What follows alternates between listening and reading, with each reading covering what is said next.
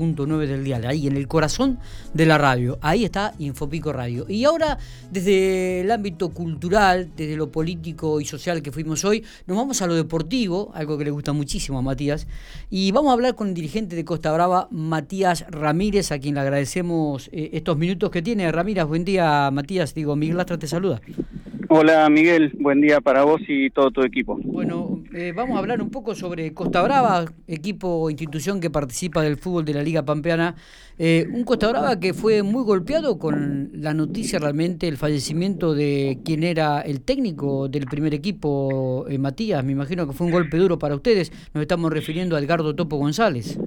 Sí, sí, fue una, una noticia muy dura para, para todos nosotros, ya que veníamos trabajando con, con Topo, los días previos estuvimos comunicándonos, saludándonos por la fiesta, ya planificando este año 2021 y bueno, eh, nos topamos con esa noticia, con esa triste noticia de, de lo que le pasó a Topo, así que bueno, fue un baldazo de agua fría que que nos, nos costó asimilar, ¿viste? Así que bueno, todavía estamos medio, medio choqueados. Para el mundo del deporte, para el mundo del fútbol fue un golpe realmente muy, pero muy duro, teniendo en cuenta un poco la trayectoria que había tenido Topo en el fútbol tanto cultural sí, en toda la, provincia de La Pampa y, la zona, y bueno, fue una noticia que nos choqueó y bueno, recién ahora estamos, ¿viste? Empezando a a mover un poco el tema del fútbol y eso porque quedamos viste muy muy choqueados con, con lo que pasó con Topo y bueno Totalmente. Eh, para todos fue muy duro. Bueno, vuelve el fútbol. Ya el presidente de la Liga Pampeana confirmó que el 4 de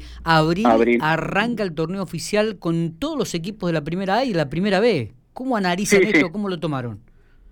Sí, sí, una noticia muy buena. Estábamos todos con muchas ganas de, de que empiece a rodar la pelota, tanto jugadores, técnicos, dirigentes, el hincha, viste, ya estaba pidiendo y preguntando cuándo vuelve el fútbol y bueno, gracias a Dios eh, ya hay una fecha concreta, ya hay un horizonte donde donde podés empezar a planificar eh, lo que va a ser el 2021. Claro. Estábamos, 2020 fue muy difícil porque no se sabía nunca cuándo empezaba, pero bueno, ahora gracias a Dios ya hay una fecha eh, concreta cuando va a arrancar el torneo. Y, que sean los equipos de la A y la B juntos, un solo torneo con la posibilidad de clasificar al provincial, ¿cómo analizaron esto? ¿Cómo lo tomaron, Matías? Y medio, medio difícil por el hecho uno siempre quiere competir hacia arriba, una competencia, viste, entre los equipos de la eh, pero bueno, también es entendible que por el tema de la pandemia fue muy duro lo económico para la mayoría de los clubes, incluido Costa. Sí, sí. Y bueno, la idea es eh, achicar gastos, hacer un torneo de transición, eh, y más que nada el tema de los protocolos también, hay que ver cómo es el tema de los viajes.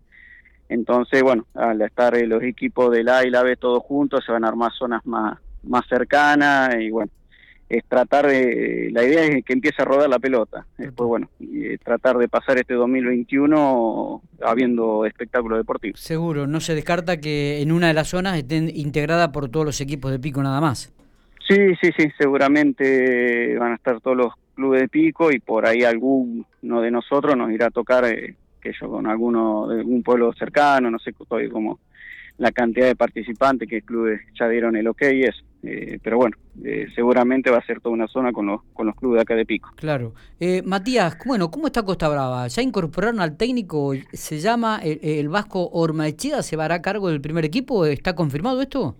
Sí, sí. El fin de semana, la semana pasada estuvimos en conversaciones y el fin de semana ya nos dio el ok que aceptaba la propuesta nuestra, así que bueno, eh, finalmente el domingo no, nos confirmó el Vasco que, que aceptaba sumarse al equipo de Costa, así que bueno, eh, contentos mm, con esta nueva etapa y bueno, y, aparte de también nosotros fue muy importante poder eh, mantener al cuerpo técnico que estaba el año pasado, como Luchi González, Alejandro Zapeyul, Ajá. al profe Lavarra y a Sergio Flores, que era el cuerpo técnico que estuvo trabajando con Topo el año pasado, y bueno, eh, se sumaría ahora eh, Ormachea a ese equipo de trabajo, que para nosotros es muy muy importante porque seguimos con, con la misma línea de trabajo. ¿Y, y por qué Ormachea, Matías?